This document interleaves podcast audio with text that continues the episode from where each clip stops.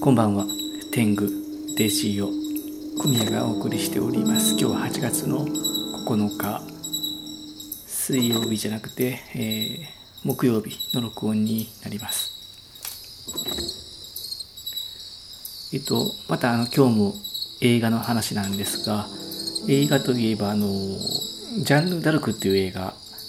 昔からすごい好きで、えっと、DVD も買ったぐらいなんですけどそれと何が好きかと言いますと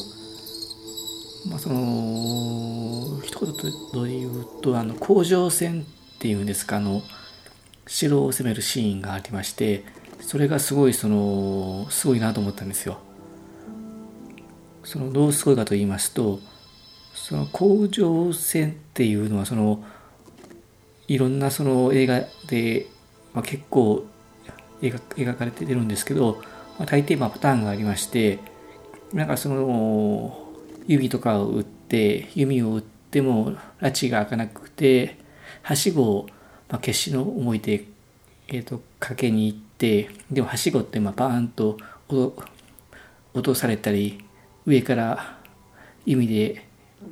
追いかけられたりなんか上からその油とか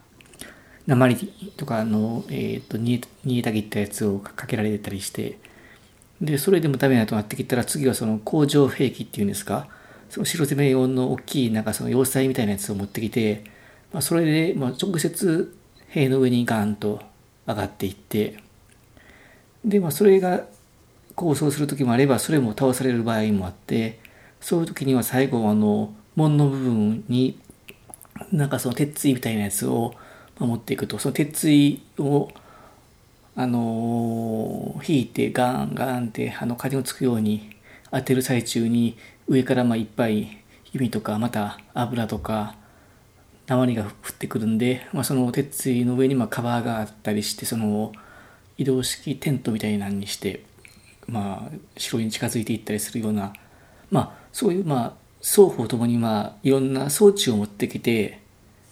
そういうその装置でまあ知恵比べというかそういう準備してきたものを順番順番に出していくっていう、ね、過程がねそれすごいな気持ちいいんですよねなんかそのカードカードゲームっぽいっていうか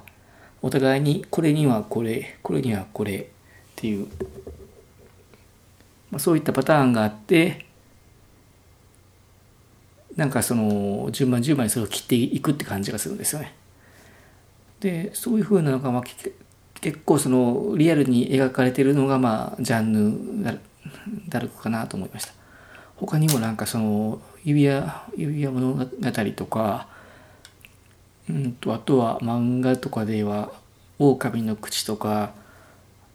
漫画アニメの「ベルセルク」とかでもまああるんですけどやっぱあのシーンはすごいなんか見てて楽しいんですよね。まあ、もうちょっと言うとそのああいうのを見るとすごいその戦争っていうのはその気合とか精神論とかじゃなくて、まあ、いかにちゃんと準備してるかっていうその準備力ですよねそれが大事なんだなと思いますよね。